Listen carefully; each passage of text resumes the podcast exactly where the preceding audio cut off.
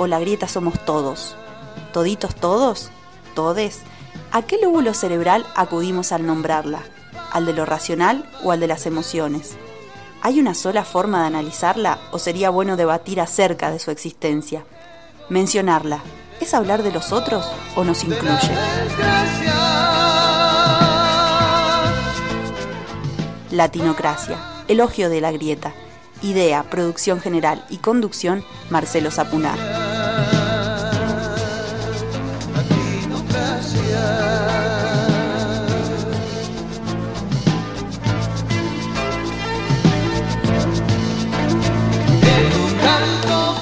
¿Qué tal? ¿Cómo estás? Hace casi 29 años que nos acompañamos, siempre con esta cortina de Víctor Hugo Cortés, que generó a pedido cuando arrancábamos con este sueño, con este deseo de dar a conocer tantas historias, tantas vidas, tantos proyectos.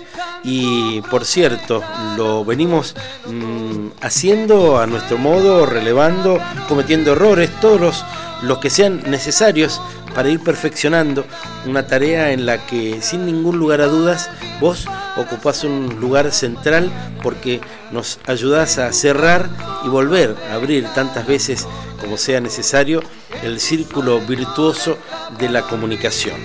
En la operación técnica Michael, ¿qué tal Michael? ¿Cómo estás? Y por cierto, claro, con un par de vías de comunicación te damos nuestro WhatsApp que es el 2612 16 15 70 y si no también podés escucharnos a través de www.comecuco.org. Estamos empezando y serán de la partida Fabián Basallo con su columna de todos los lunes, pero también se subirán a nuestro programa de hoy Silvina Ochoa y Daniel Astudillo, dos de los historiadores del mejor equipo de historiadores de los últimos 50 años que tenemos nosotros aquí en nuestro programa y también Adela Monge, quien es dirigente de los jubilados y nos hablará un poquito acerca de las penurias que están pasando los integrantes de la llamada tercera edad en nuestro país, que ven cómo se escapa como arena entre los dedos, por ejemplo, el servicio de los servicios que ofrecía PAMI ¿eh? y que hoy prácticamente está privatizado. Estamos comenzando nuestro programa, la vamos a pasar muy bien, nos vamos a acompañar hasta las 19 y por cierto hay muchísimo, muchísimo por compartir. Pero si bien arrancábamos con el gran José Larralde y su tema ¿Quién? Vamos a escuchar ahora a Nevia y Garré haciendo Quien quiera oír, que oiga.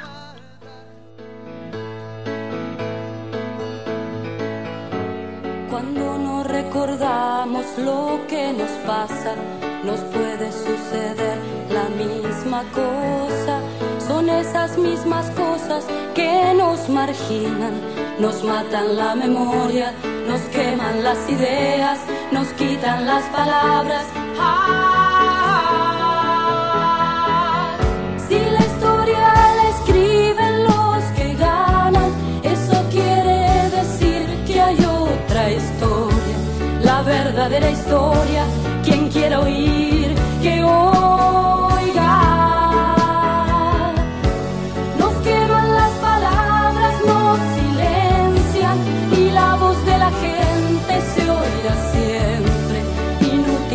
la muerte prueba que la vida existe.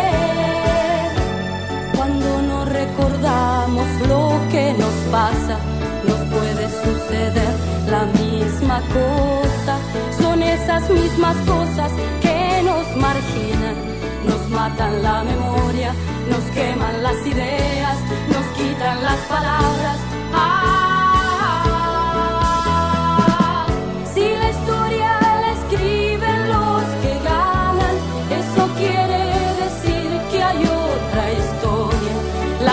verdadera historia, quien quiera oír que oiga. Nos queman las palabras, nos silencian y la voz de la gente se oirá siempre. Inútil es matar, la muerte prueba que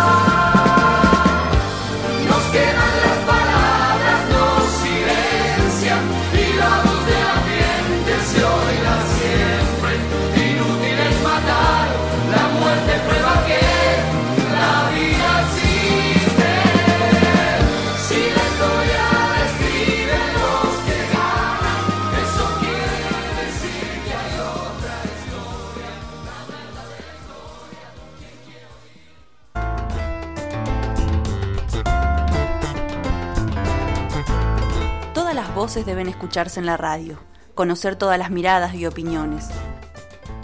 Solo así podremos seguir construyendo la democracia que recuperamos hace 35 años. Decí que tengo el resto del programa para acordarme, pero me estaba olvidando de decirte que hoy vamos a hablar de la nacionalización de los ferrocarriles en la Argentina, cosa que ocurrió en los años 47, 48 mm, del primer peronismo. ¿eh? Y vamos a escuchar los audios de la historia, vamos a escuchar, por cierto, la, palabra de Perón y también de los historiadores que nos ayudarán a bueno, un poco pintar toda aquella época de un país que ojalá vuelva, ¿eh?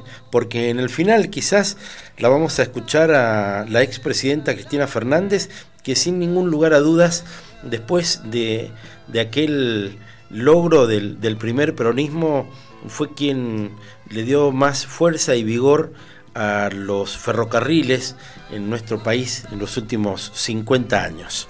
Y nos acompaña Fabián Basallo, que todos los lunes está por aquí, hoy con anuncios. ¿Qué tal, Fabián? ¿Cómo te va? Hola, Marcelo. ¿Cómo, estás? Y no quiero pasar de largo porque siempre me olvido de saludar al operador. Al Michael. Michael. Hola, Michael, ¿cómo estás? Bien, ahí, encerrado en esa pecera, ¿no? Sí, dice que sí, y nos regalan la sonrisa. Va a pensar que le estoy diciendo pescado, me equivoqué. No, no, no. No, no, es un furcio eso, no. No, y encima hay que decirle feliz este, Día del Operador. Ah, ayer fue. Hace unos días, ¿no? Sí, ¿cuándo fue el Día del Operador? ¿El viernes? El viernes, el viernes. Feliz día entonces. Feliz día, mira, claro. Bueno, así que usted tiene muchas propuestas para los mendocinos. Y algunas invitaciones como esta, esta, a los menducos y a los no tan menducos también. Véndame, véndame un sanguchito. ¿Quiere que le venda un sanguchito? Piense de algo, mire, yo digo otra cosa más y usted piensa con qué se manda. Para los días bien fresquito, venga y entrele un pancito. Para los días bien fresquito, venga y entrele un pancito. Pan relleno calentito, rellenito y con sabor. Ahí está. Ahí está, ¿cómo que no? Acabo de inventar ese pregón. Muy bien.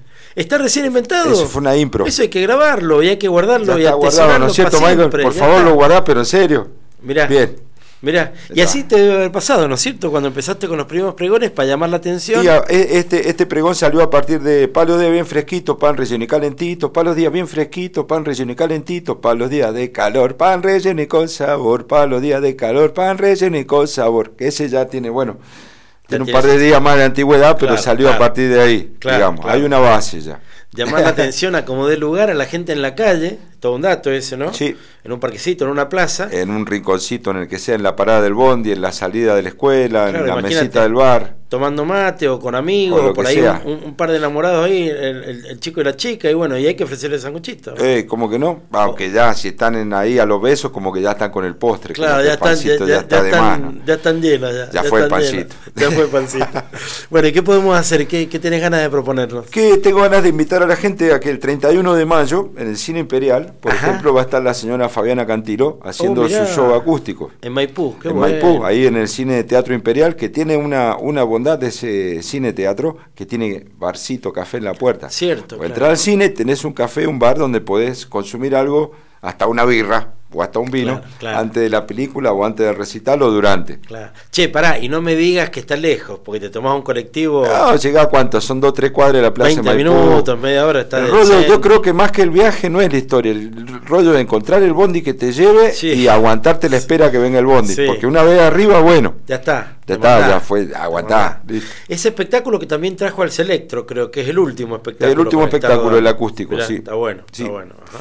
Y bueno, y el primero de junio, para el primero de junio tenemos dos eventos. Uno en el Cine Plaza, en la, ciudad de Godecruz, aquí en, el, en, el, en, el, Godecruz profundo. Claro, claro. Ah, ese no es no, tan profundo. No, ese es el centro. Claro, ese es el centro, el microcentro de, de Godecruz. En el Cine Plaza se presenta Dave Evans, que fue el primer cantante de ACDC. Ah, mira. En el Cine Plaza Godecruz va a estar el señor Dave Evans a las 21.30 horas y en el recital lo va a acompañar Cynical tremenda banda de death metal que Claro. se llama, y Pez también, que hace más o menos el mismo estilo. Mirá. Así que eso el primero de junio en el Cine Plaza. Nicho, nicho, nicho, nicho. Nicho. Total. Y a los que les guste el otro rock and roll con un poquito más de brillo y tamborcito, en el Cine Imperial de. Maipú, que recién estuvimos nuevo, comentando otra Maipú. vez, Bien. que tiene un cafecito Claro. en la puerta, toda la onda, que hay que tomarse un bondi nomás, bancarse la espera.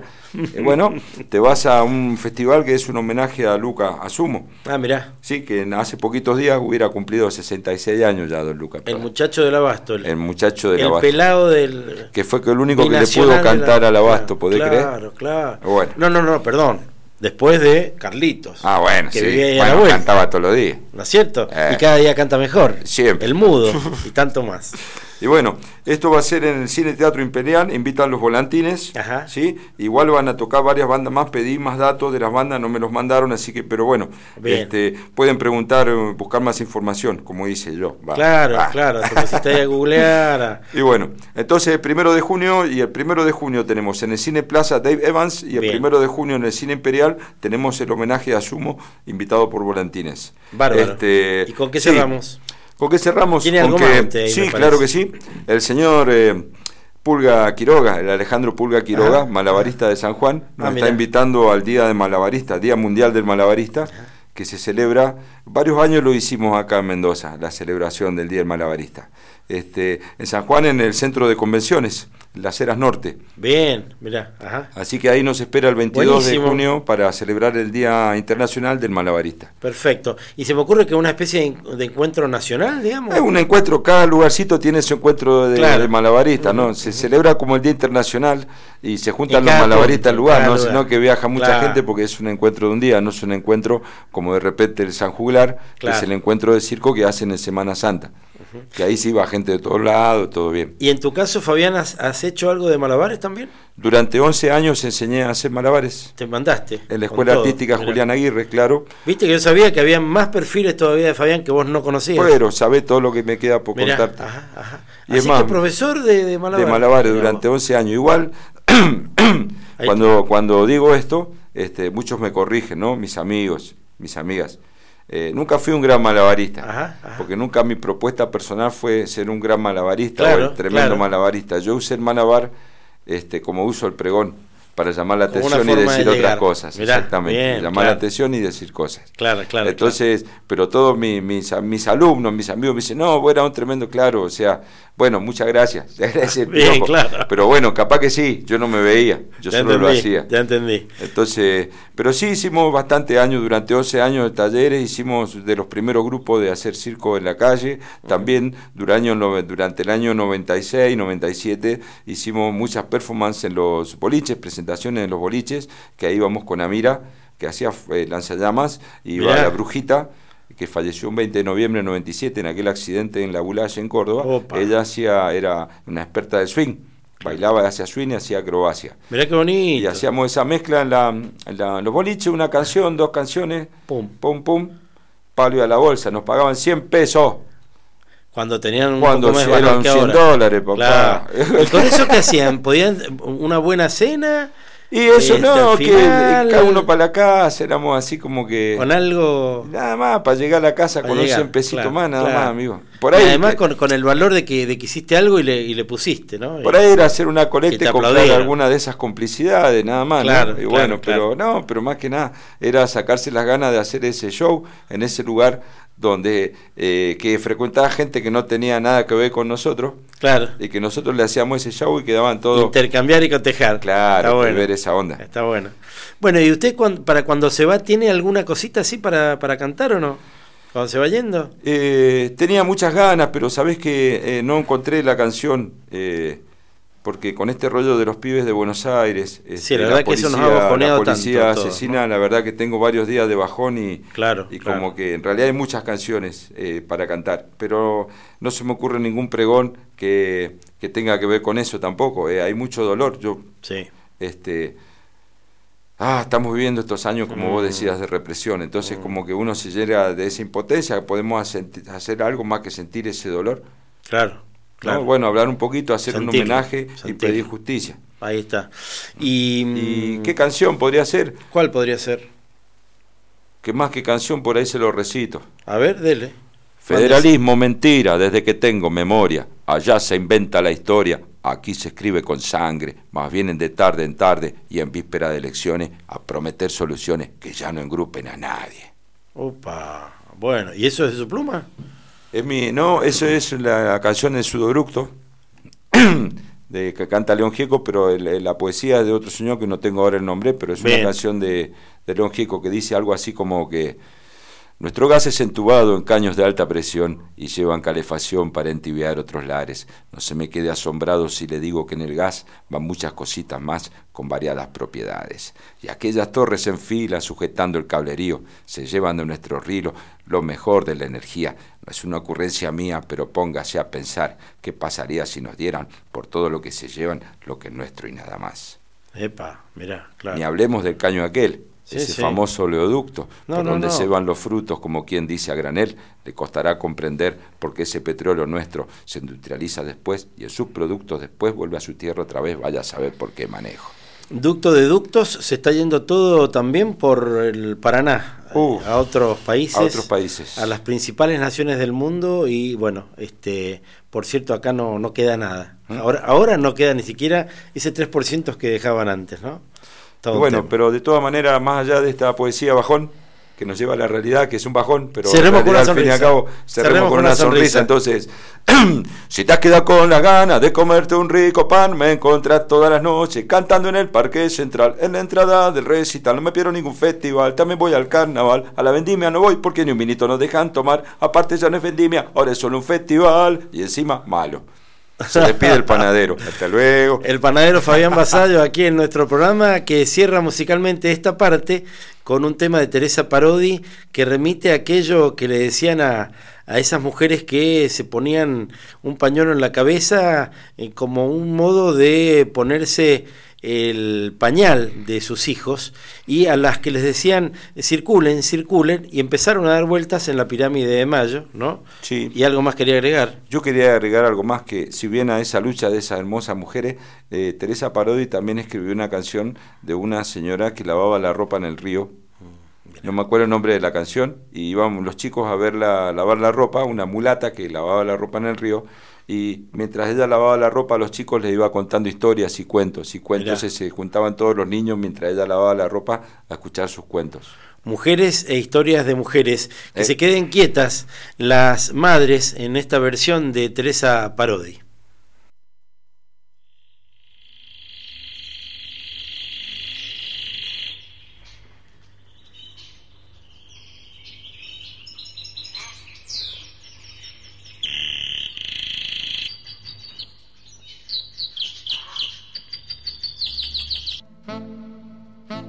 se queden quietas, que no digan nada. Eso es lo que quieren, que no digan nada, pero ellas pasan, solamente pasan, con las manos juntas, las cabezas blancas con ellas viene el pueblo a la plaza a saber si hay alguien que les dé la cara con las manos juntas, las cabezas altas, todo el pueblo viene a saber qué pasa caminando firmes, silenciosas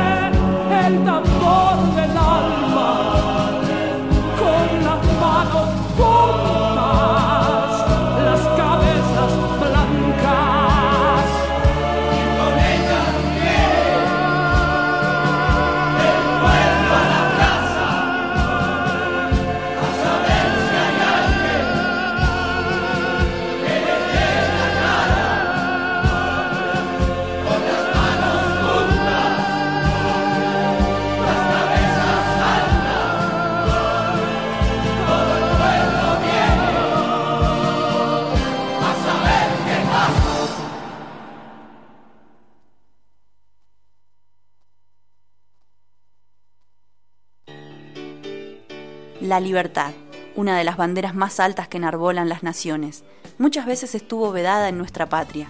Desde hace 35 años, la libertad es uno de los tesoros de nuestro sistema. Para la libertad, sangro, lucho, vivo para la libertad.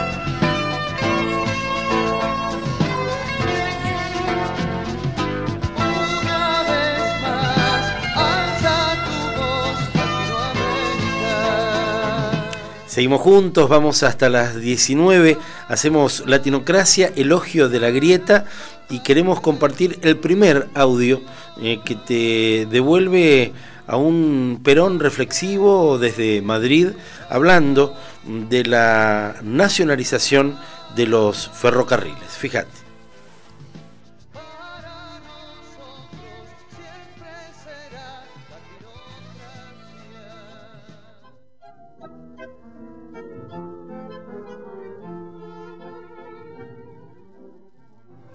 Llegada del gobierno de Juan Perón termina con la Argentina neocolonial. Se nacionalizan. Sí, sí, ya lo vamos a escuchar. Ahí se, se, alcanza a advertir la voz de Pino Solanas, que también ha hecho su investigación y ha trabajado siempre en torno a una serie de hechos que tienen que ver con la destrucción de las políticas públicas que enarboló aquel primer peronismo. Pero ya, ya será tiempo entonces de compartirlo. Ahora sí, escuchamos a Juan Domingo Perón, quien abordado por periodistas, el propio Pino Solanas, Octavio Guetino, bueno, periodistas y realizadores, también este, Leonardo Fabio y tantos otros que lo fueron y lo, fueron a, escuchar, este, lo fueron a, a, conocer, muchos de ellos, a encontrarse nuevamente con el líder en el exilio, allí en Puerta de Hierro, bueno, decía justamente esto en torno a lo que son, lo que fueron, cómo se hizo el negocio de los ferrocarriles a partir de lo que encontró cuando llegó al gobierno y en beneficio de nuestro pueblo.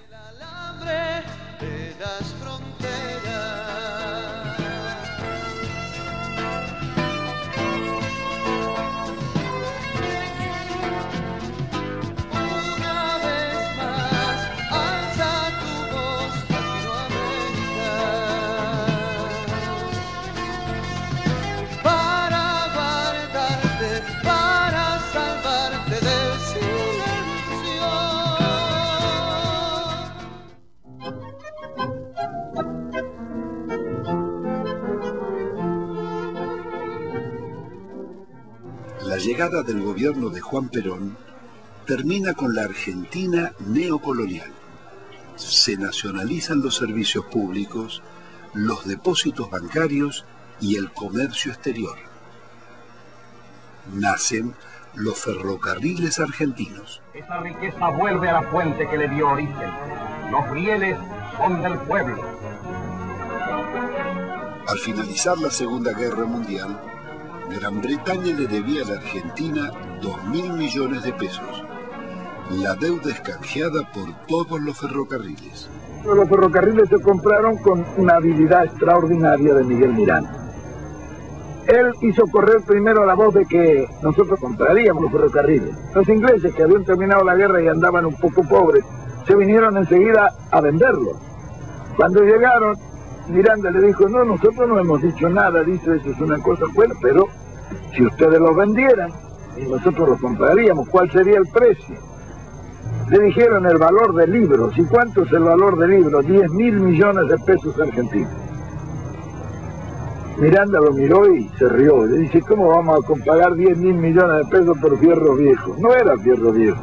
Estaban funcionando eh, cerca de cincuenta y tantos mil kilómetros de vía con estaciones y en muchas partes una legua a cada lado, que era lo que le habían dado en la construcción inicial.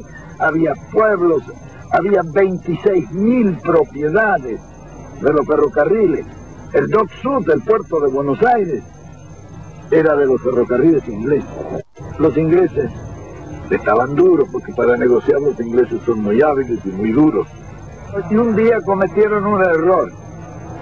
Lo vieron a Miguel Miranda y le dijeron, vea, si ustedes nos pagan 6 mil millones por los ferrocarriles, nosotros le depositamos a usted y a Perón en un banco que ustedes nos indiquen 100 millones de dólares. Al día sí, claro, estos negocios se hacen así. Al día siguiente Miranda a Diana ya estaba golpeándome la puerta de mi, de mi pieza en la residencia y me dijo, vea general, ya está listo este negocio, lo vamos a sacar porque si nos ofrecen una coima para que le paguemos 6 mil millones porque no valen los 6 mil millones. Bueno, siguió discutiendo y un día vino y me dijo, bueno, está cerrado el asunto. Los conseguimos los ferrocarriles por 2.029 millones de pesos. En el contrato de compra-venta, Miguel Miranda le puso que se compraban bienes directos e indirectos de los ferrocarriles. Esos indirectos representaban 26 mil propiedades que tenían los ferrocarriles en el país. Esto no se dieron cuenta los ingleses cuando se hizo el, el contrato de compra-venta. Por eso Mr. Eddy cuando se firmó se desmayó. Mirá vos, claro, qué bueno escuchar de primerísima mano cómo fue esa parte de la historia que nos han vendido, bueno, del peor modo, fundamentalmente los agentes norteamericanos y Estados Unidos. Eh, se lo digo a, a Silvina Ochoa, ella asiente con la cabeza y ninguna de esas cosas se sienten al aire en la radio hasta que ella diga, hola, ¿qué tal Marcelo? Hola Silvina, ¿cómo te va? ¿Cómo Hola, estás? ¿qué tal? Qué ¿Cómo gusto estás? verte. ¿Cómo estás? Tanto Bien. tiempo. Igualmente, digo. Historiadora, profesora de historia, una de las integrantes de el mejor equipo de historiadores de Ah, los no. últimos 50 años. ¿Qué tanto? ¿Qué tanto?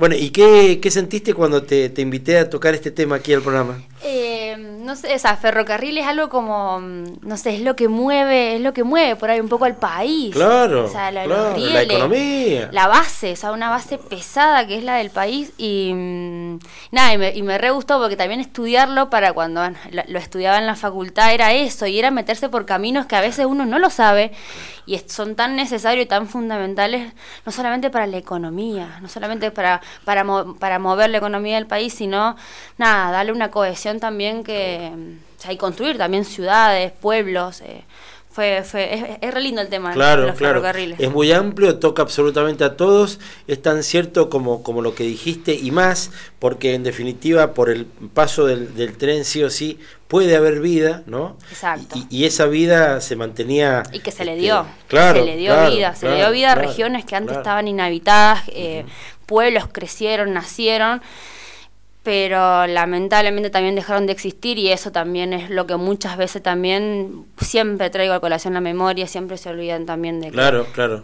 Sin ir más lejos, el caso de Palmira en Mendoza es paradigmático, porque fue un, un pueblo pujante cuando existió los... Un pueblo ferrocarrilero. Claro, claro, total. Y ahora, bueno, Y eso se perdió. se perdió. Se perdió, Se perdió no junto con el menemismo, ¿no? Se perdió con el menemismo y no solamente se perdió un pueblo, se perdieron familias, se perdieron historias Claro. y, y por ahí uno, yo que soy del este, eh, soy del este y muchas veces he escuchado, o sea, tuve parientes en Palmira y decir, no sé, el, el señor de la esquina, un señor X, nada, que dio la vida por el ferrocarril y que te contaba que acá era, estaban los talleres y que acá eran una playa tan inmensa que se juntaban no sé cuántos, cuánta, cuánto, cuánto Claro, riel. un, un nudo ahí también. Claro, ¿no? y nada, se perdió, eso se perdió. mirá. Bueno, y, y cuando ya te pusiste a estudiar y a investigar más sobre el tema, ¿qué, qué encontraste? Eh, bien, a ver, el ferrocarril no es del siglo XX, sino que bueno, nada, nace con, el, con esta formación del Estado argentino, nace siendo nacional, nace siendo nacional, nace siendo, nace de Buenos Aires. Mirá qué buen dato, ese no lo tenía. Sí, Bárbaro. sí, sí, en claro. el 1857, sí, ahí está. Bien. Se crean ferrocarriles del oeste, o sea, un grupo de empresarios argentinos decide crear o sea, esta, este ferrocarril que va unía, eh, nada, creo que de la, una, de una plaza a otra, lo que es el Teatro Colón ahora, hasta Floresta. Mirá, claro. O sea, era simplemente eso para el transporte, obviamente, de mercaderías claro, y todo eso. Entonces, nada, se crea, se, se crea nacional, o sea, es de, es de empresarios nacionales. Claro, además Floresta en realidad, y es, es bueno terminar de ilustrar ahí al, al oyente, es un poquito más allá de Flores en Exacto, Buenos Aires. Es decir, estamos hablando de que en todo caso el primer recorrido no tenía más de 40 cuadras. Exactamente, era, era muy cortito, pero bueno, había una necesidad de también de Muy instalar, bien, de, de instalar el tema del, del tren y ver también cómo se podía, mm, cómo se podía avanzar en, en base a eso. Claro, claro. Obviamente en pleno proceso de formación del Estado argentino, donde obviamente los intereses siempre van a ser lo que van a estar pujando absolutamente todo. Y nada, lo que comenzó con siendo algo nacional, después se trunca y se, y se permite la entrada de, la- de- de los inversores extranjeros, o sea, se permite la, in- la entrada del imperio británico para que se haga cargo, para que extienda.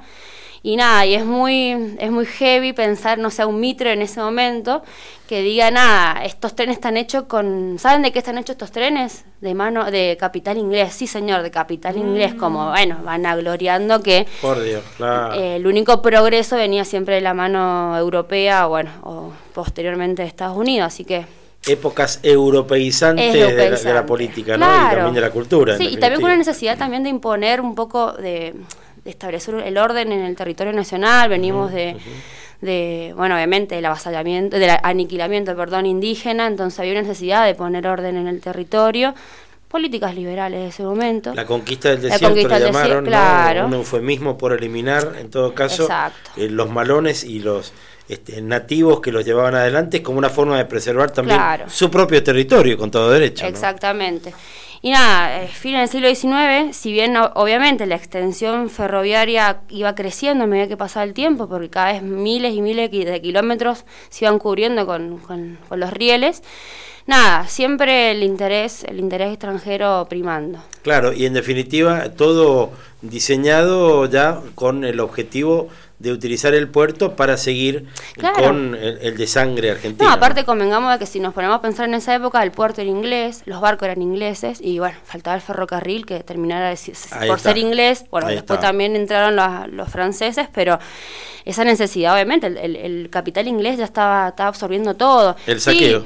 el saqueo, porque No, no todo quedaba acá. Está bien, se unieron muchas ciudades, pero eso ya... eh, eso ya si se quiere es un desarrollo más posterior donde sí, se crearon muchas ciudades, muchos pueblos, pero siempre a costa de, de que el capital no quedaba acá. Seguro. Enseguida vamos a hablar puntualmente del proceso de nacionalización Bien. con Silvina Ochoa. Estamos haciendo Latinocracia, elogio de la grieta, y te proponemos escuchar a Gustavo Cerati, ¿eh? los libros de la buena memoria.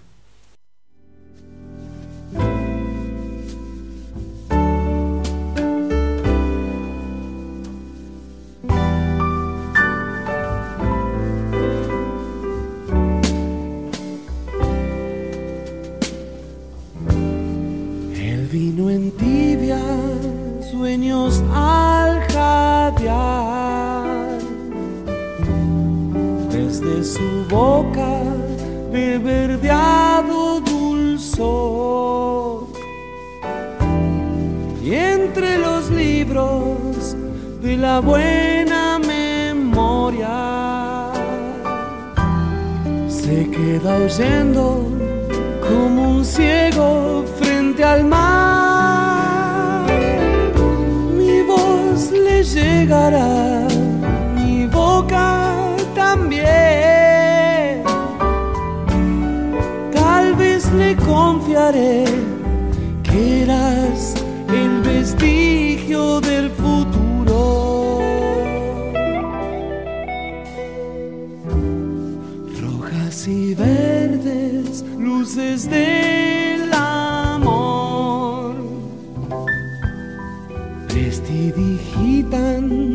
bajo un halo de rouge. Qué sombra extraña te ocultó de mi guiñón,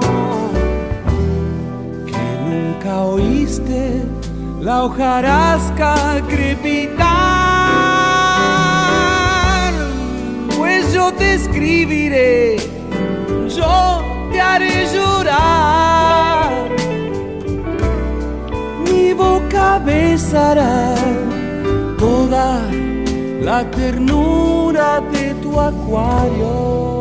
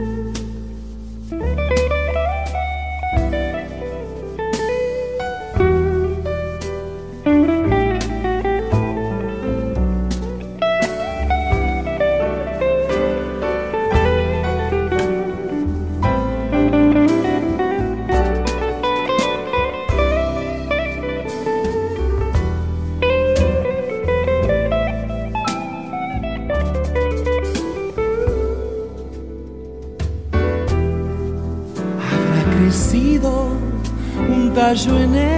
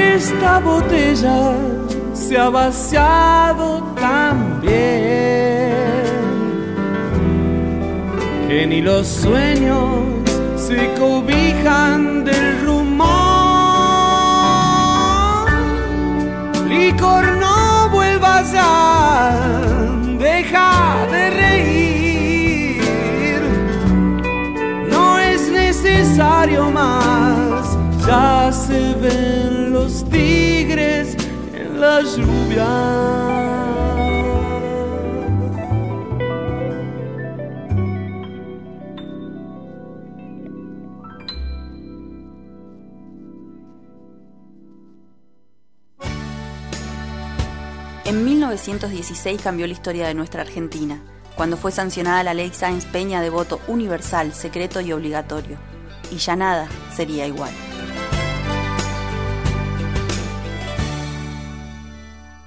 Te dijimos que iba a venir eh, Fabián, vino Fabián. Te dijimos que iba a venir Silvina, vino Silvina.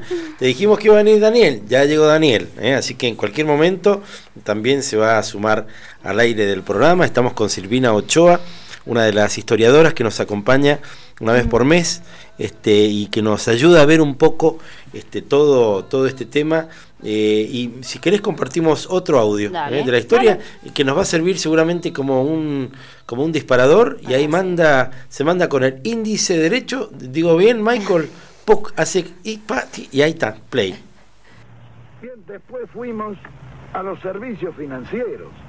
Servicios financieros que se pagaban casi mil millones de dólares al año. En un país de una producción como el nuestro, mil millones de dólares representa un negocio ruinoso si uno lo tiene que mandar al exterior en servicio financiero. ¿Para pagar qué? Para pagar los- las empresas de servicios públicos que eran todas extranjeras los ferrocarriles, los tranvías y la Corporación de Transporte de la Ciudad de Buenos Aires, que había sido un acuerdo leonino que habían hecho por un contrato ley en la época de, de la famosa misión Roca Runciman en Inglaterra. Eh, el gas, eh, en fin, todos los servicios públicos, teléfonos.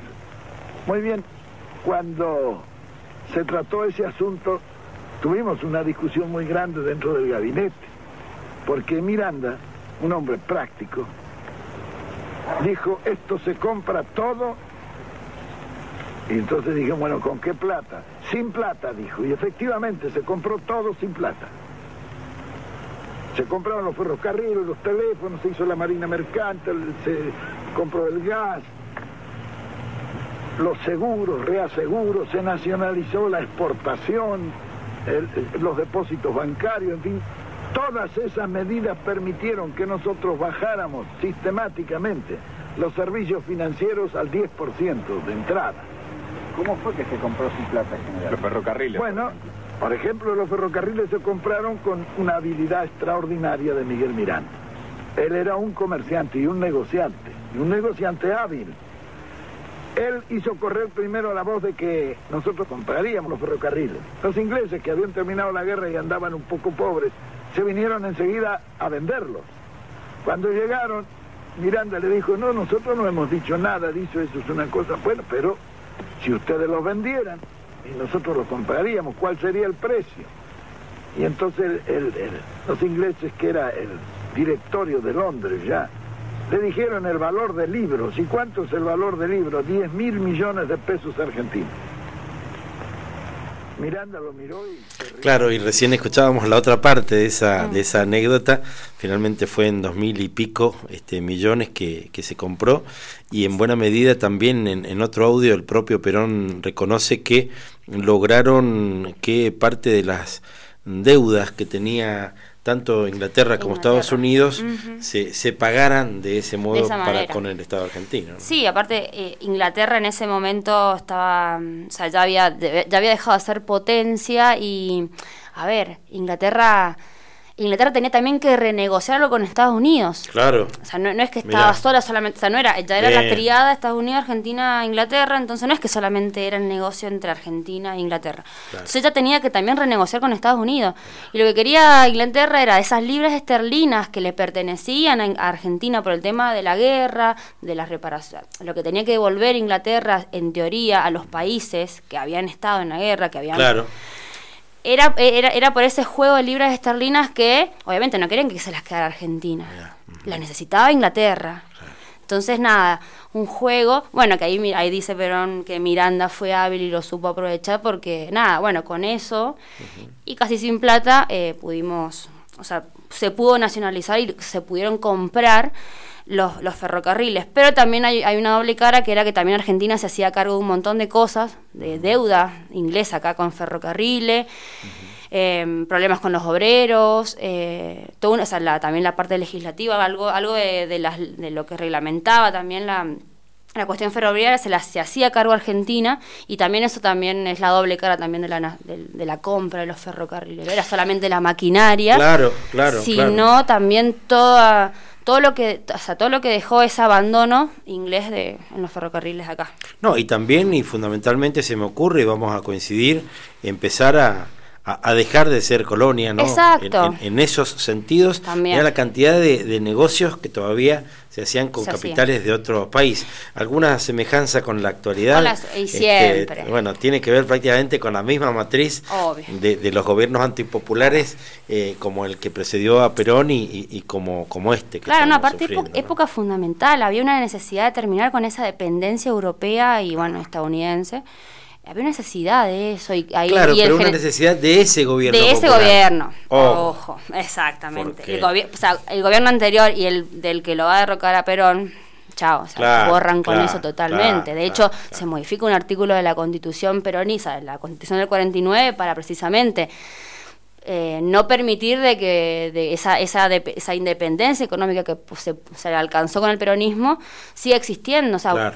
Y es volver a lo mismo, volver a inversiones extranjeras, volver a préstamos, volver Seguro. La palabra soberanía subrayada. ¿Y, y qué más descubriste cuando te, pudiste, te, te- Em, te pusiste a rever toda esa información? a... Eh, nada, o sea, la, la extensión del, la, esa extensión de la vía férrea era increíble. No sé, tengo datos de, no sé, hasta la década del 20 eran más de, no sé, 17 mil kilómetros. Oh, y me mirá. ponía a pensar la, cuántos eran. Y después mucho el- más. Y el después primer mucho más. audio habla, Perón, de 55 mil. claro. Mirá vos, claro. Después lo supera, claro. Daniel nos va enseguida a ilustrar porque es un hombre de, de los ferroviarios de muchos años. Mirá vos. Y nada, y no solamente vuelvo a lo mismo, o sea, se, se crearon nuevos pueblos. O sea, un país tan extenso de norte a sur, no tan, bueno, sí, de norte a sur, se pobló y el Seguro, ferrocarril claro. permitió eso. Y los ramales cada vez eran mucho más grandes, se extendían más, llegaban a pueblitos. No solamente era el transporte, transporte de materias primas, sino también de pasajeros. Seguro. Se tributaba, por supuesto, al centralismo porteño Está, porque exacto. todo iba hacia allá. Sí, la, Pero bueno, por lo menos ya empezaba a ser del país, ¿no? Claro, no, y aparte para el transporte también de pasajeros, eh, durante el gobierno peronista hizo de que el, el- el boleto tampoco aumentara tanto, o sea, no aumentaba el, el boleto, entonces como que también eso le favorecía que la, o sea, la gente se pudiera transportar fácilmente. Claro, claro. O sea que siempre se sabe, pero es bueno repetirlo, que mm, esa mentira que sembró el, el menemismo de que se perdía un millón de dólares por día en Claro. los ferrocarriles es al revés. En todo caso, la inversión nos beneficia a todos, así que ahí nunca hay pérdida. No, siempre hay eh, un tributo a favor del a pueblo. favor, ¿no? a favor del pueblo y a favor de la industria naci- Estado, del claro. Estado, de la industria nacional, o sea, era, era había una, una necesidad de desarrollarlo eso, o sea, Claro. dejemos de comprarle todo está. a la Europa, a Estados Unidos, cuando podemos tener las condiciones, pero obviamente tiene que haber un Estado que lo permita también, porque si Seguro, no- seguro. Y además un gobierno popular que lo que quiera es este, que en realidad la industria nacional existe Claro. y, y exista y para eso sí o sí es necesario el Claro, y ojo servicio que de trenes. el ferrocarril compitió y jugó ahí mano a mano con el auto, o sea, industria Mirá. automotriz también ya se, ya se había instalado, entonces Claro, y seguía siendo seguía siendo viable que se usara el ferrocarril para eso o sea seguía existiendo el ferrocarril entonces y las tierras aledañas y lo que Ahí lo está. que nada ahí está. Silvina, gracias por acompañarnos. Gracias, gracias por estar aquí. ¿eh? gracias a vos Más que debutada en radio hace Ay, ya sí, cuánto, ya ¿no es estoy cierto? Ya, ya estamos, pero como pez en el agua. gracias Silvina. gracias ¿eh? Marcelo Silvina Ochoa, aquí en nuestro programa que musicalmente te propone un tema de Víctor Heredia que remitía a lo que dejó la última dictadura militar, que algo dejó en la Argentina, pero de ahí había que ponerse a reconstruir. Informe de la situación.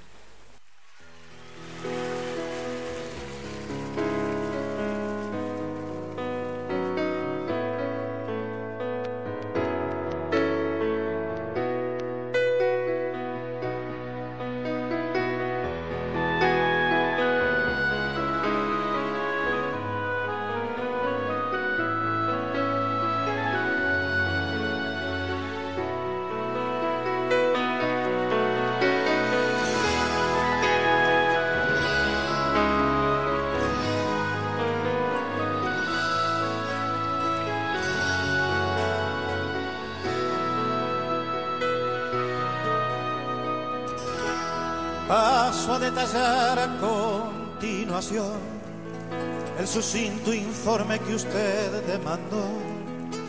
Duele a mi persona tener que expresar que aquí no ha quedado casi nada en pie. Mas no desespere, le quiero aclarar que aunque el daño es grave, bien pudiera ser que podamos salvar todo el trigo joven si actuamos con fe y celeridad. Parece ser que el temporal trajo también la calamidad de cierto tipo de langosta que comen grande y a nuestra costa y de a punta del país. Se han deglutido todo el maíz. A los manzanos se los ve cayendo antes de florecer. Se aguzanaron los tomates y a las verduras, por más que trate, ya no hay manera de hacerles bien. Ya no sé qué hacer, ni tengo con quién. La gente duda en empezar la tarea dura de cosechar. Lo poco que queda se va a perder si como le dije no ponemos fe y celeridad.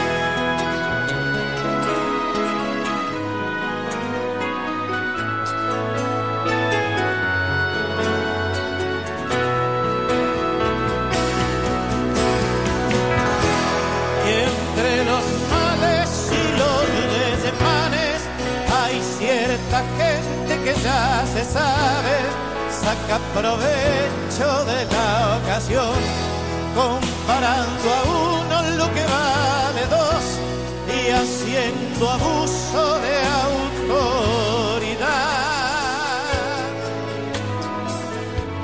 Se llevan hasta la integridad.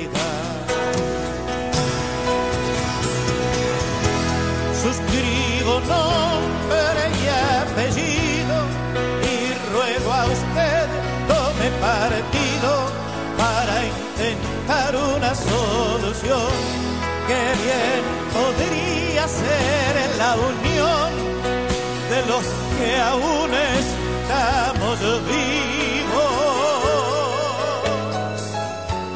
para torcer nuestro destino. saluda usted un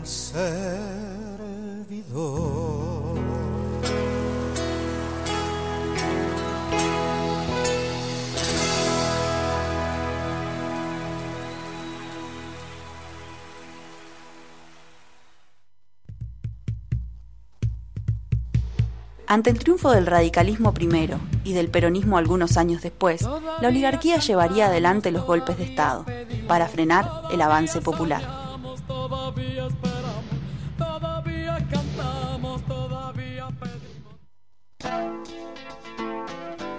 Nos surge del análisis de los últimos 100 años de la Argentina con el encumbramiento de Hipólito Yrigoyen a partir de la ley Sáenz Peña, justamente la llegada de el primer movimiento popular al que secundaría luego el, el peronismo, esto, ¿no? De, de, analizar los gobiernos democráticos y las dictaduras en estos 100 años, hablando un poco sobre la, la grieta esta que nos dicen que, que tenemos y que existe, bueno, como por arte de magia o que la habría sustentado el último gobierno. Sin embargo, pasan los días, pasan los meses, pasan los años y en buena este, medida, creo yo, que la venda se le va cayendo a muchos que por ahí no, no ven y a muchos que viendo no quieren ver lo que está pasando, Daniel, ¿no? ¿Qué tal? Buenas tardes, ¿cómo estás? Buenas tardes, Marcelo. Como siempre, un placer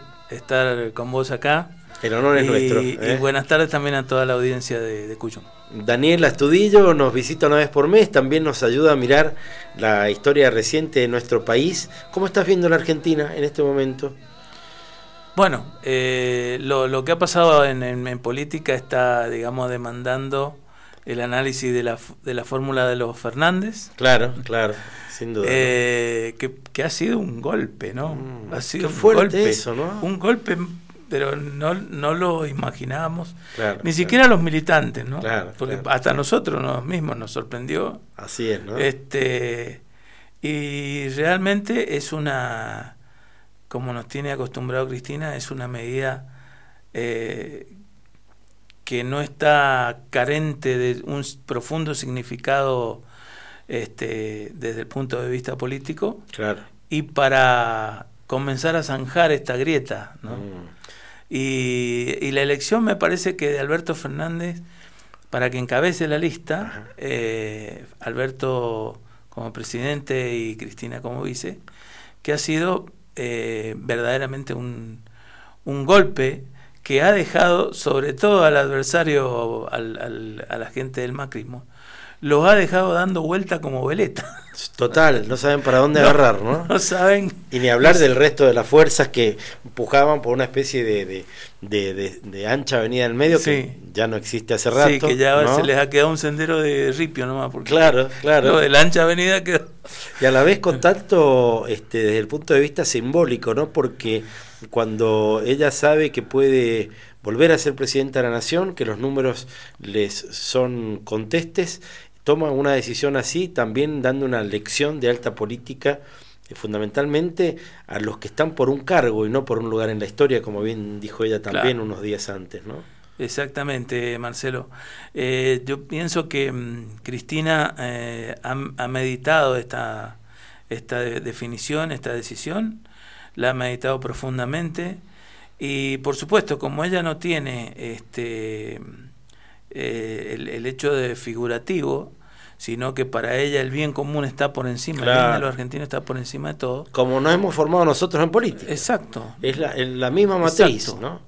Y entonces este, da el paso al costado y me parece que, mm, que ha sido verdaderamente un shock Mm. que obviamente que se está traduciendo, ¿no es cierto?, en un, en un, mayor, en un mayor caudal de votos, eh, pero además también lanzando no solamente el cambio, el enroque de las posiciones, sino que también lanzando al ruedo lo que ella llama un contrato social. Ahí está. ¿Mm? que verdaderamente tiene antecedentes en el, en el gobierno de Perón, cuando, eh, sobre todo impulsado por José Bergeval, del- de, aquel pacto social. Pero este contrato social tiene otras características porque eh, de alguna manera impulsa la corresponsabilidad Claro. para sacar el país adelante. Ahí está. Esta, esto es algo distinto porque más allá de- del, del acuerdo de precios y salarios que, que sustentaba aquel pacto social, este habla de responsabilidades y de compromisos que me parece que son importantísimos como para diferenciar eh, un, gesto del otro. Seguro, y además eh, hay una correspondencia con las palabras de Mario Poli en el Te Deum, que están influenciadas fuertemente por el Papa Francisco, quien también está pidiendo exactamente lo mismo. ¿no? Vamos a volver a meternos en el tema ferrocarriles con otro de los audios de la historia.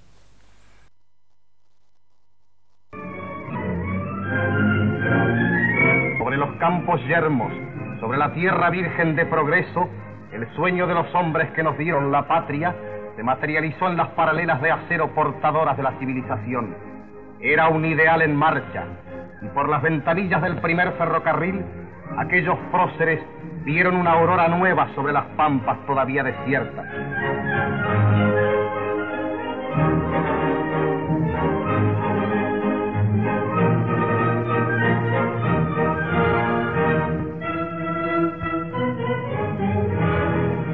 Nuestra riqueza, sangre de la tierra trabajada por argentinos, se encauzó en las arterias de acero que llevaron por todo el país su mensaje de progreso.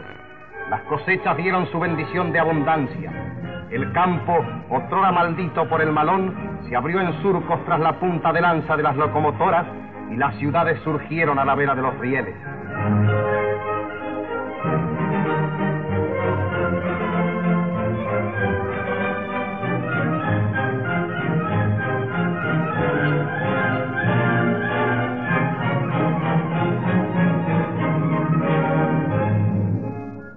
El sueño de los próceres fue desvirtuado por la realidad.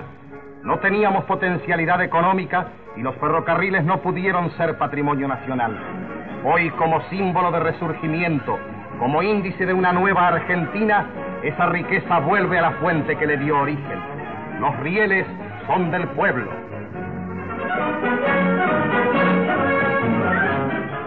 Claro, uno de los tantos noticieros con los que se encontraban los argentinos que iban al cine, que era una novedad, ¿no? Claro. Entonces te encontrabas con ese noticiero eh, en el que, por cierto, el primer peronismo hizo también este, mucho para darse a conocer de ese modo, ¿no?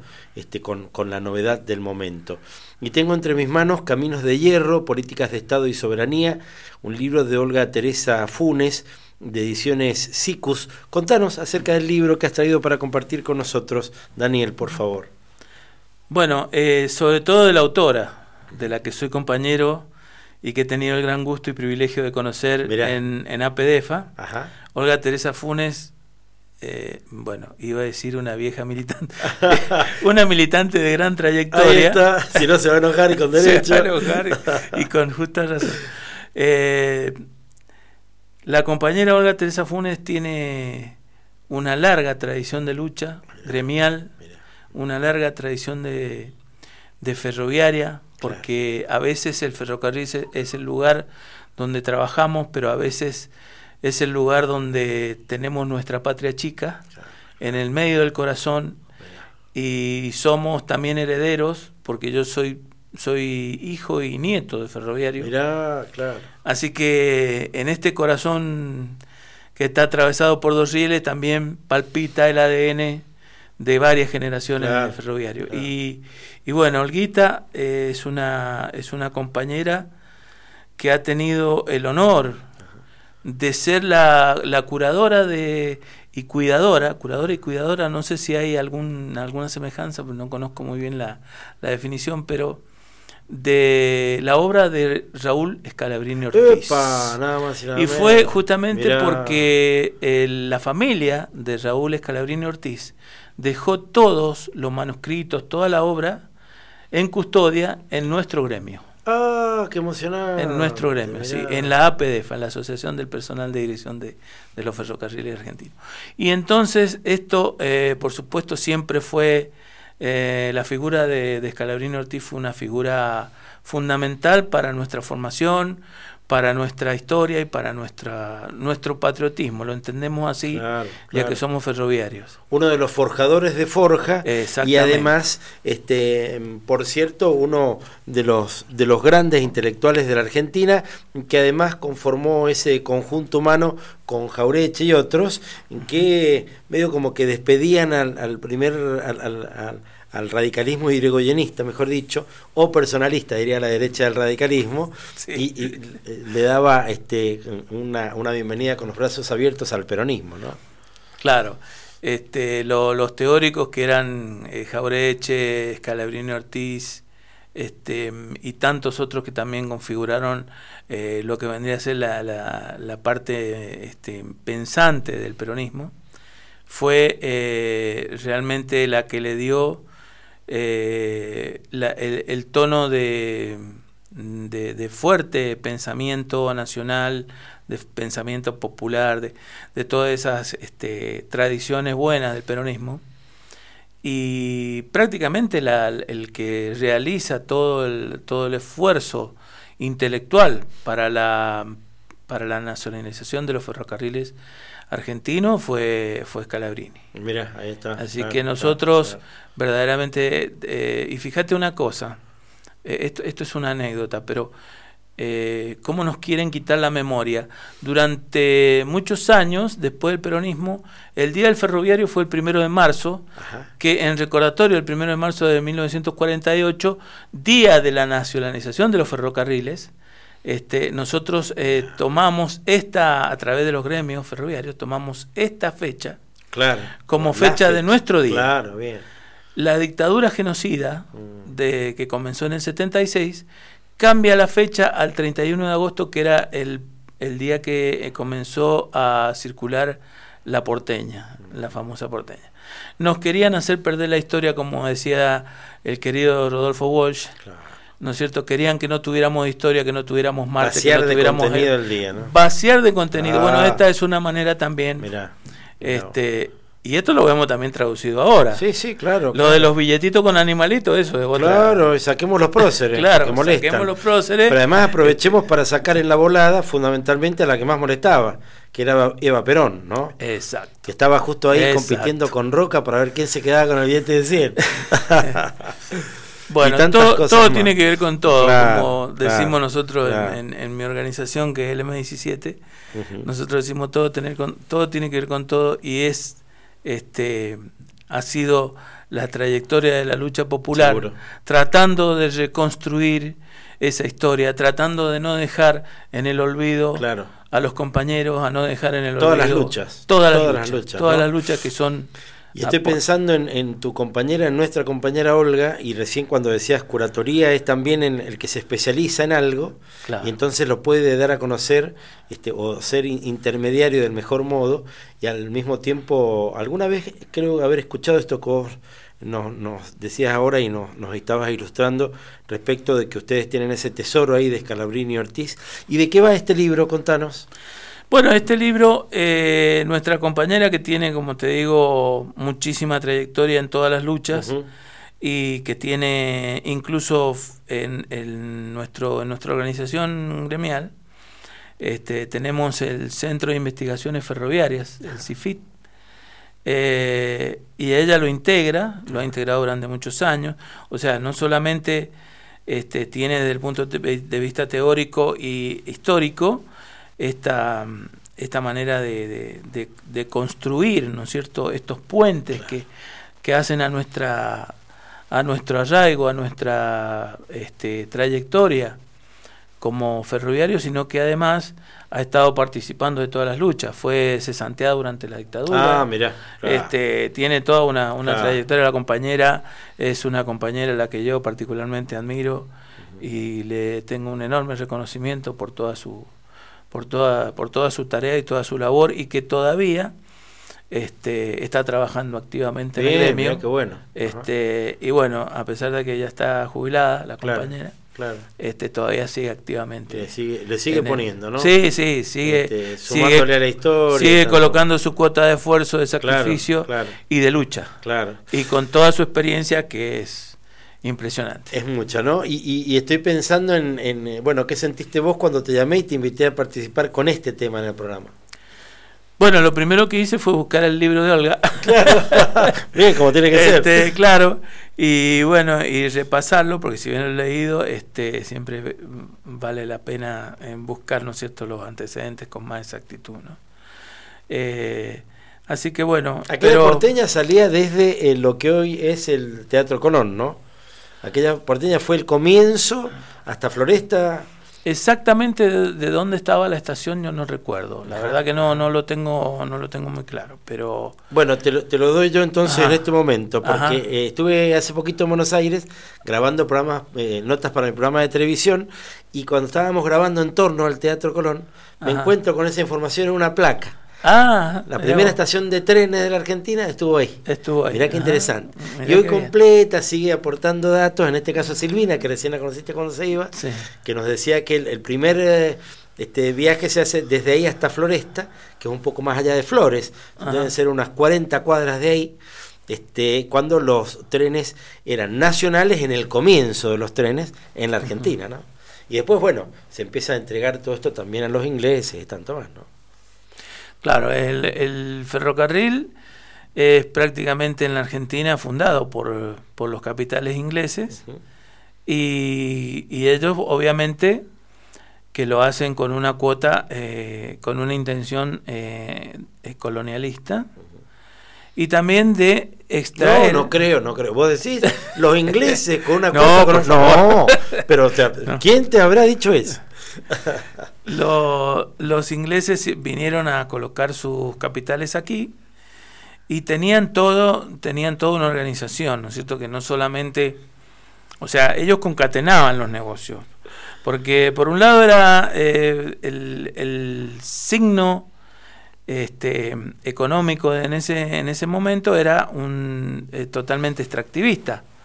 Se, se, llevaba materia prima de acá, de Argentina, y desde Inglaterra nos traían ponchos, este, ropa, la ropa de gaucho, venía de Inglaterra y de acá eh, salía la lana. El valor agregado lo ponían ellos. El valor agregado lo ponían ellos y, y, entonces si, si uno observa las vías férreas de trazado acá en la Argentina, es como un embudo y todos ese embudo eh, decanta en Buenos Aires.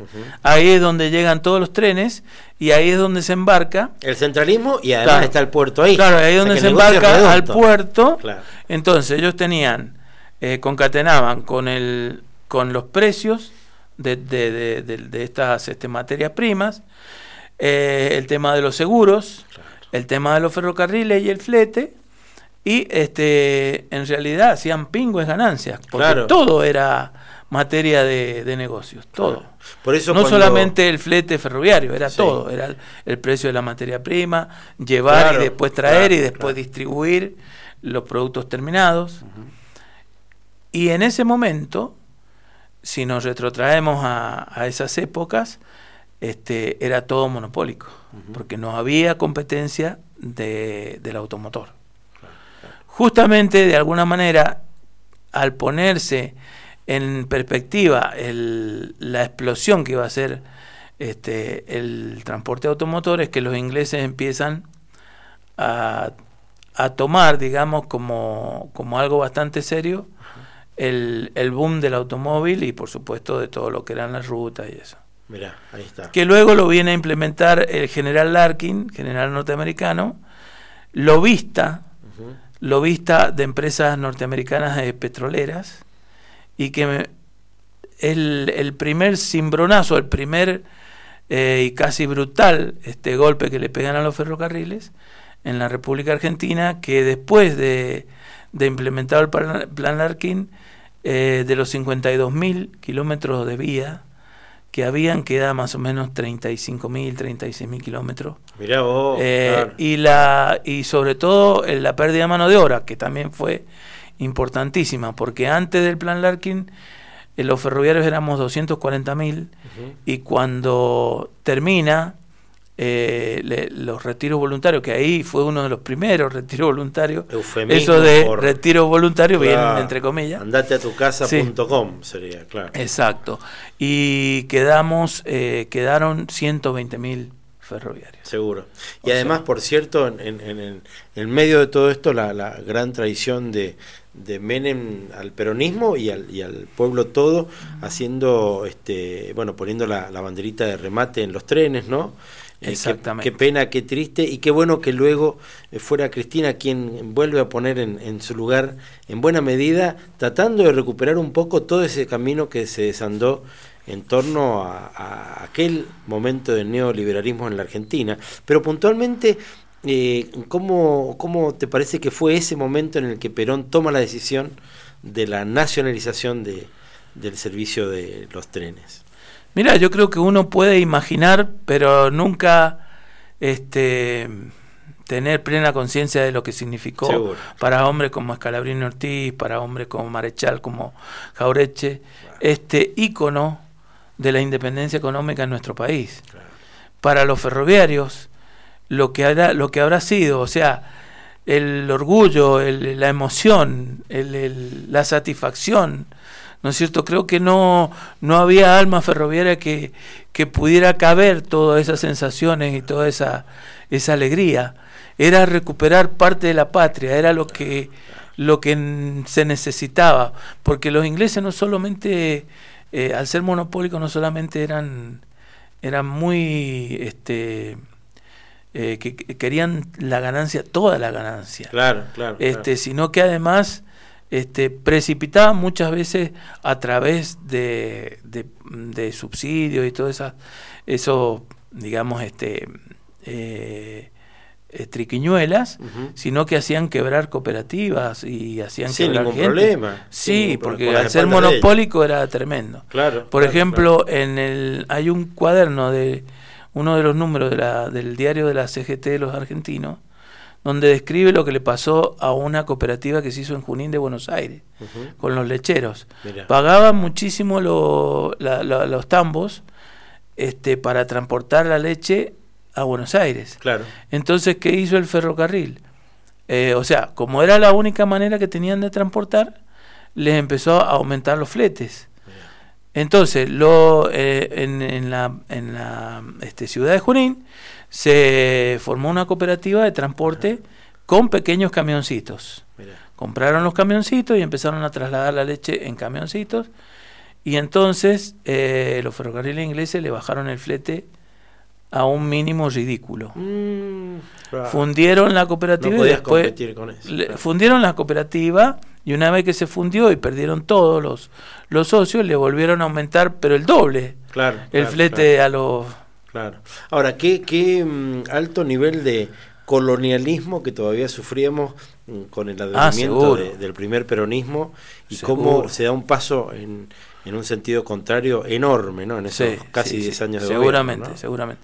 Por eso digo de lo que lo que debe haber representado para aquellos que eh, amaban el ferrocarril y que y que veían cómo el país se desangraba, se desangraba a través de sus de sus rieles, ¿no? Claro, claro. Y, y cómo el digamos la decisión política de un gobierno nacional popular y que comenzaba a dar vuelta Ujú. esta historia. La historia para siempre. Ojalá, para siempre, ¿no? Darío, bueno, tenemos gracias. alguna, tenemos, tenemos alguna ida y vuelta, pero Sí, van y vienen. Y, y la- de algún modo también las estamos relatando aquí. Gracias, Dani, por acompañarnos. no, ¿Eh? gracias a vos como siempre y ha sido como siempre un placer estar con vos y con tu audiencia. Nos encontramos más adelante con Daniela Estudillo y ahora queremos escuchar la mirada de Sui Generis respecto de lo que era la censura en la época de la última dictadura militar. Mirá cómo se llama el tema. Las increíbles aventuras del señor Tijeras.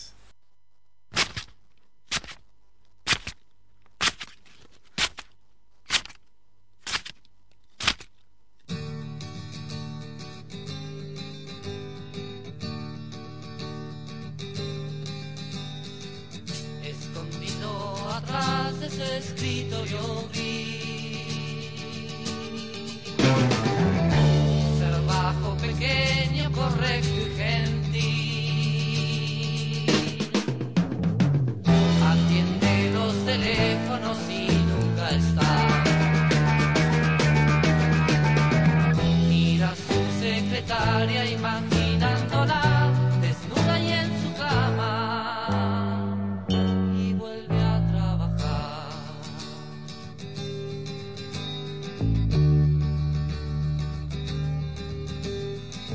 Entra en el microcine y toma ubicación.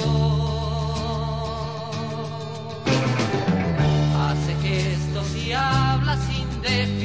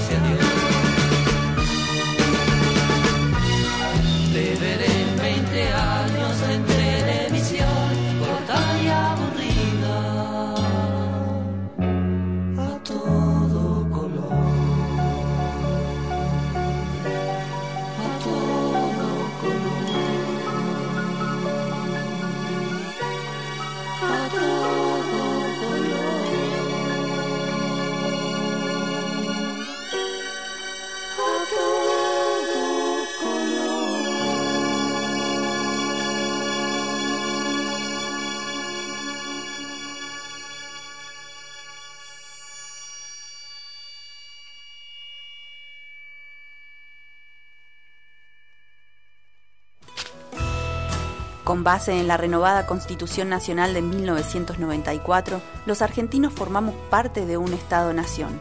Lo decimos para recordarlo, para sostenerlo.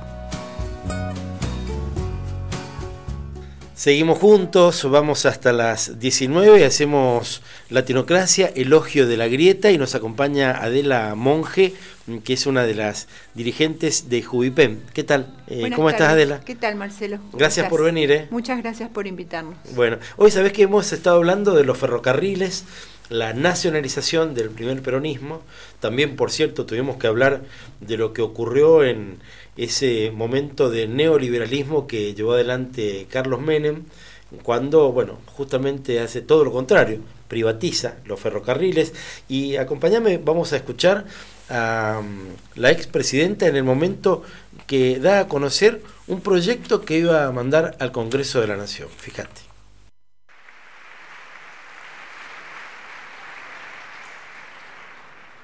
Le preguntaba recién al presidente de la Cámara de Diputados, a Julián Domínguez, que lo había visto en una foto con Florencio Randazzo, el ministro de Transporte, en Rufino, provincia de Santa Fe, eh, inaugurando un tren de larga distancia, ¿no? Este, a Rufino. Hemos inaugurado a Mar del Plata y creo que el 6 de marzo comienzan las pruebas para el tren a Rosario. Pero Me, me llamó ayer Florencio y me dijo dos frases que le recordaron en los dos lugares que fue, que había dicho Néstor. Una lo dijo el primero de septiembre del 2003 en el Teatro de la Ranchería en Junín, que dijo, los trenes van a volver a andar, pues uno de los genocidios más grandes de la Argentina fue haber desarmado los ferrocarriles y desconectado los pueblos, desarticulando la Argentina. Y esto es algo que ni nosotros, ni la historia puede justificar. Y en Rufino le pasaron también una cinta o un video donde Néstor decía, era medio poeta también, decía, de los fierros viejos vamos a construir nuevos sueños. Y los argentinos hoy estamos construyendo nuevos sueños con la renovación de nuestros ferrocarriles y trenes argentinos. Trenes argentinos con una inversión que no se hacía desde hace más de 50 años, más de 1.200 millones de dólares en trenes para pasajeros en toda la región del AMBA. Ya hemos hecho toda la renovación de vías y de flota del Sarmiento, del San Martín y del Mitre.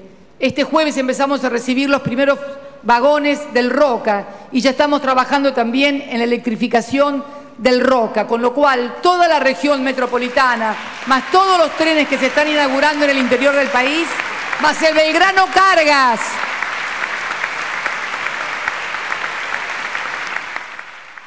Bueno, y justamente en esa apertura de sesiones ordinarias en el Congreso de la Nación, Cristina anuncia que envía el proyecto para el perfeccionamiento del sistema ferroviario y también la, la renacionalización, por cierto, a su modo, en estos últimos 12 años.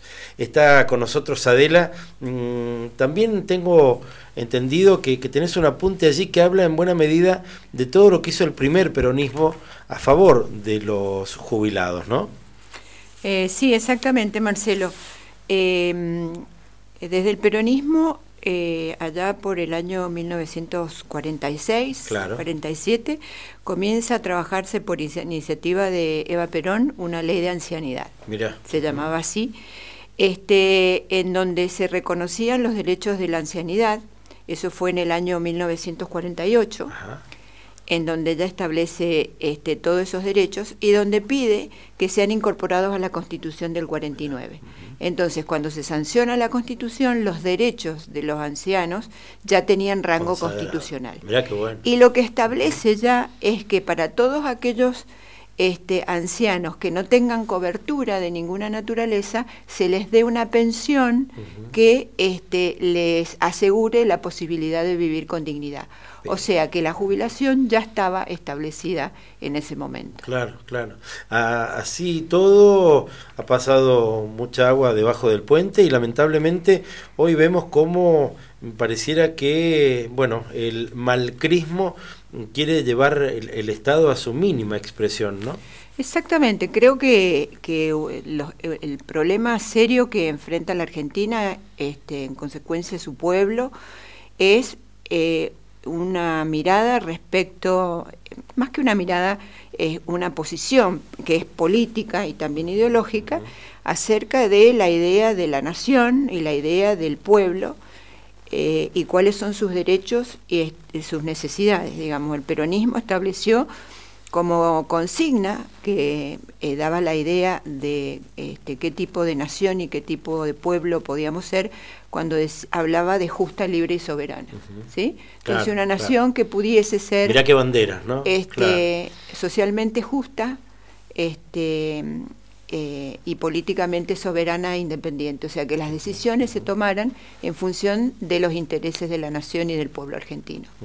Entonces hay una diferencia radical este, en el otro extremo cuando nosotros hoy vemos que el Fondo Monetario Internacional y las políticas que se llevan a cabo este, en la Argentina dependen de lo que el fondo diga y de lo que le gusta, en este caso, lo que necesita Trump respecto de esta nueva situación geopolítica que hay respecto de eh, el papel que le este, se le asigna a la Argentina en esta nueva configuración internacional. Vos recién, por, por otros motivos, pronunciabas la palabra radical, en cómo se ha ido a la derecha el radicalismo, y quizás ha, ha vuelto a, las peores de sus fuentes, más bien el alvearismo, ¿no?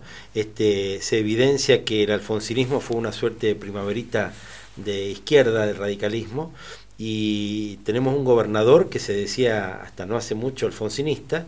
En este momento se sustancia un encuentro nacional mm, de los mm, este, altos mandos del radicalismo, eh, bueno, que están discutiendo si siguen y se van al fondo del mar con, con Malcri o si vuelven a las huestes de los partidos políticos populares, ¿no?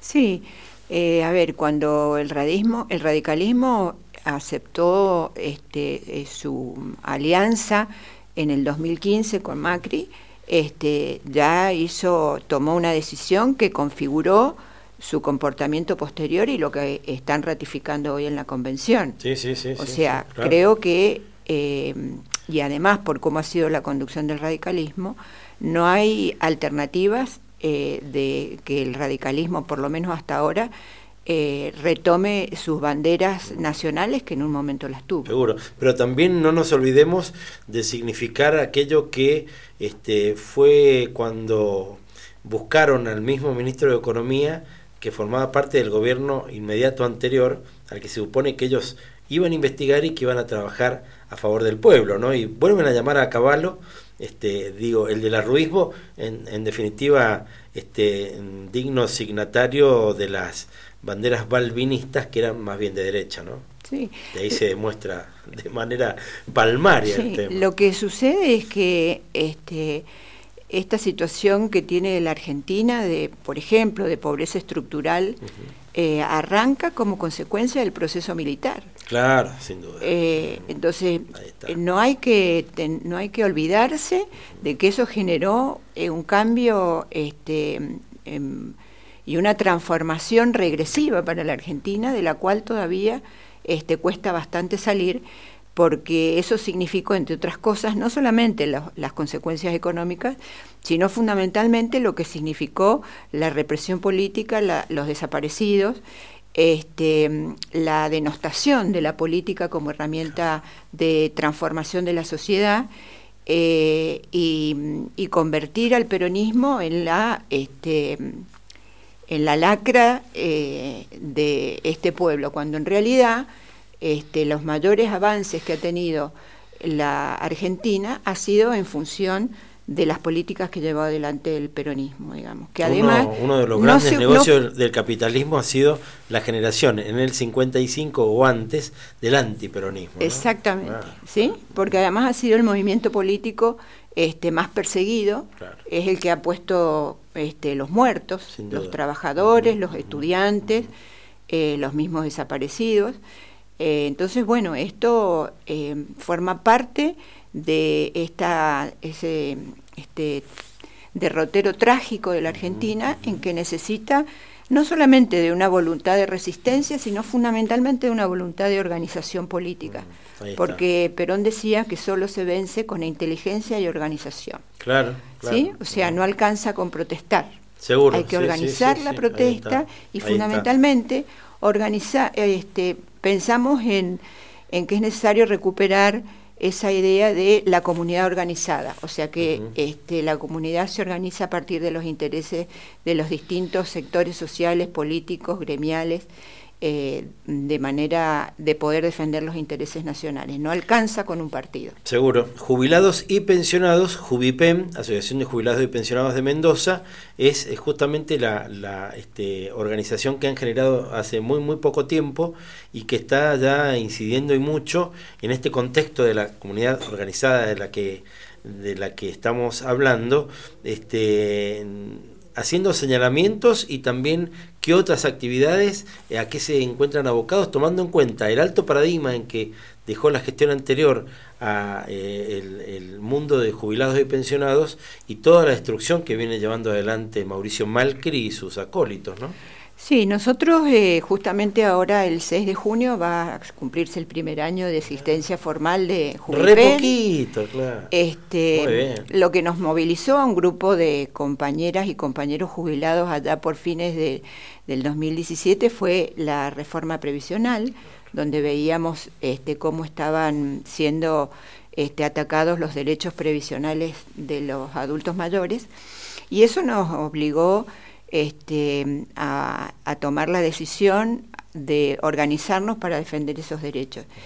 Y en, esa, en el inicio de esa lucha este, comprendimos, eh, en la búsqueda que estábamos haciendo, que en realidad en- aparece un nuevo paradigma que es el de los adultos mayores, en donde también el gobierno anterior adhirió a la Convención Internacional de, los Derechos Humanos de las Personas Mayores en el año 2015, eh, que hace un reconocimiento de esto, desde esta concepción de los derechos humanos, el derecho de, los, de las personas mayores, por ejemplo, al respeto, a la vida digna, a la salud, a la educación, a la seguridad mm, este, jurídica, al acceso a la justicia, eh, al respeto y a su dignidad. Eh, son, son 27 los derechos Mirá, humanos bien, de esa convención. claro, claro.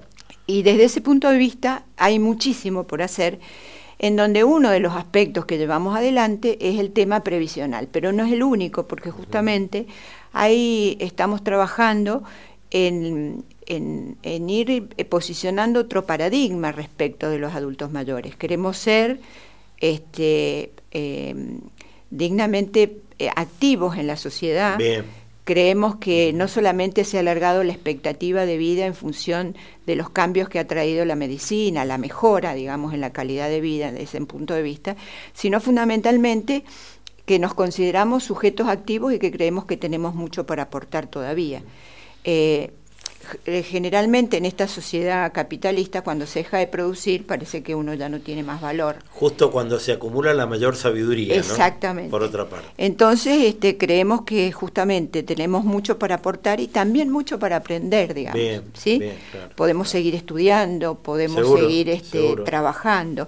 Todos estos aspectos de derechos humanos están contemplados en esa convención que fue obra del gobierno anterior de adherir a la Convención Internacional. de Un Derechos gobierno al que también hay que agradecerle una, un- un- este, una, una parte enorme de la masa jubilable, jubilada, Sí. dicen algunos de casi el 97%, ¿no? Exactamente. Eh, que quizás ha sido una de las cumbres de la historia argentina. eso, Sí, no, hab- no hay antecedentes y eso se logró a partir de distintas medidas que se tomaron en la seguridad social, como por ejemplo el índice de actualización eh, del- de los haberes eh, previsionales, de los haberes jubilatorios, que tenían este, dos actualizaciones en el año y generalmente siempre estuvieron por sobre la inflación. Bien, porque tiene que ser, claro. porque el índice se conformó, se confirmó, se con- eh, formó de esa manera, este, derechos que perdimos con la reforma previsional del gobierno de Macri, que si bien actualizó este, en cuatro mm, ocasiones durante un año,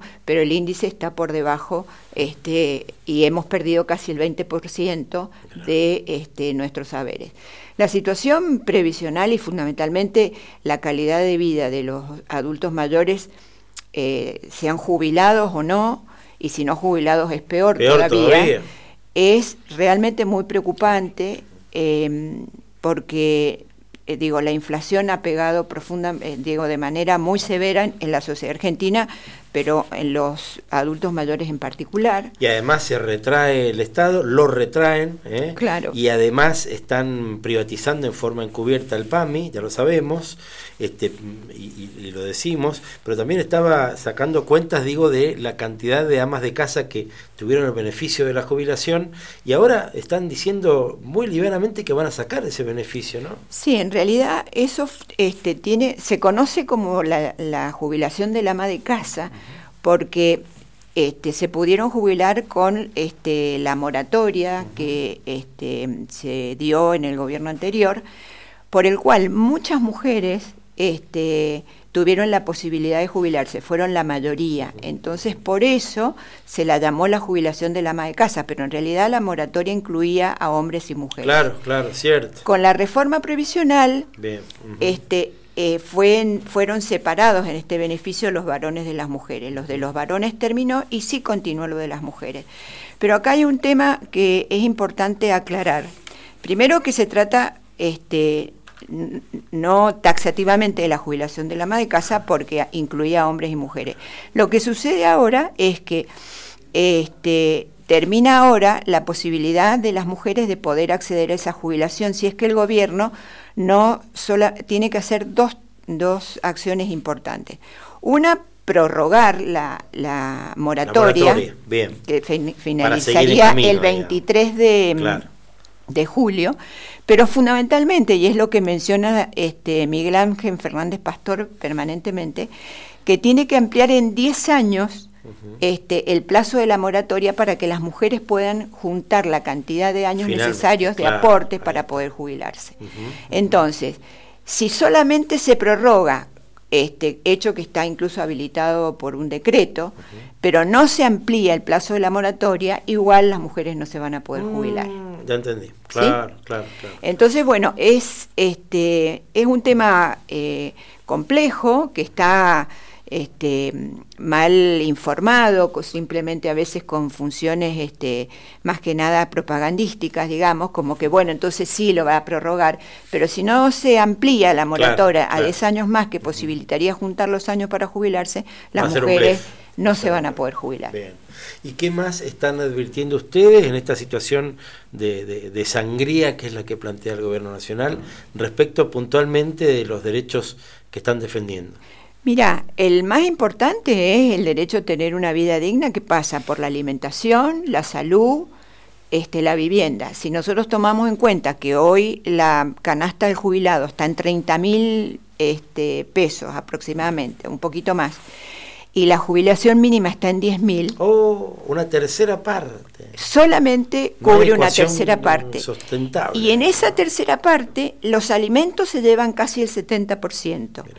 Este, mm, eh, perdón, lo- entre alimentos, medicamentos y vivienda se lleva casi el 70%, del ingreso del jubilado. Claro. Entonces, la verdad que yo quiero traer acá una frase que es bastante eh, dura en un punto, pero el Papa Francisco dice que, no hablando específicamente de la Argentina, porque la situación de los adultos mayores es grave en muchos países por este por esta concepción que hay acerca de que ya no sirven porque eh, somos viejos, digamos. ¿no? Incluso hay eh, otros países que están más atrasados todavía que nosotros, porque no tuvieron aquel primer peronismo, Claro. ni los momentos este, de brillo de esta historia que, por ejemplo, mantuvieron el PAM y tanto Claro, más. ¿no? este sistema este, financiero internacional en donde se privilegia solamente el, el lucro financiero, este, dice Francisco que somete a los adultos mayores a una eutanasia encubierta. Oh, ¿Qué, pasa fuerte, por este tema de no, ten- no poder acceder a la alimentación, a la vivienda,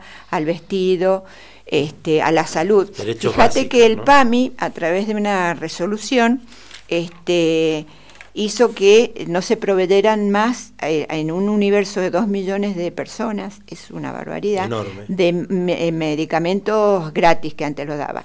Se puede acceder, pero hay que hacer un, un trámite, una serie de trámites muy exigentes para comprobar de que son... Entonces, la verdad que se los pone a, lo- a los adultos mayores en una situación de absoluta vulnerabilidad. Seguro, claro, y así estamos. Bueno, si alguien se quiere comunicar con ustedes, ¿cómo tienen que hacer? Eh, mira, si alguien, nosotros tenemos un número de este de WhatsApp al que nos pueden enviar mensajes, no llamadas, Dale, si querés que es 261 Ujú, 563 1110. Perfecto.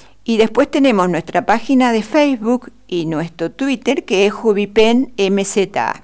Bien. Y si no, los miércoles nos reunimos a partir de las 10 horas en la Asociación Bancaria que queda en la calle Avenida España 1234. Ahí hacemos nuestra reunión semanal. Bien, y acaba de ocurrir uno de los momentos hipermendocinos del programa, porque Adela dijo lo mismo que decís vos y que digo yo, en la calle Avenida España. ¿No es cierto? Sí. Todo el mundo dice en la calle Avenida España. Adela, gracias por visitarnos. No, gracias, por venir, Marcelo. ¿eh? Qué Muchas gustazo, gracias. ¿eh? El espacio siempre está abierto para lo que necesiten. gracias, nos ¿eh? va a seguir interesar. Dale, dale, en vengan Volver. todas las veces que necesiten. Bueno, gracias. Y cerramos nuestro programa de hoy escuchando un tema de Teresa Parodi, que cuando diga el título, Adela y, y- y- todos los peronistas que haya escuchando van a este, parar la oreja, diría mi viejo. Se llama A los chicos de la UES ¿eh? y forma parte de la discografía de la gran Teresa Parodi. Nos estamos despidiendo, nos encontramos en siete días. Gracias, Michael, en la operación técnica. Mi nombre es Marcelo Zapunar. Hasta la próxima, que estés bien.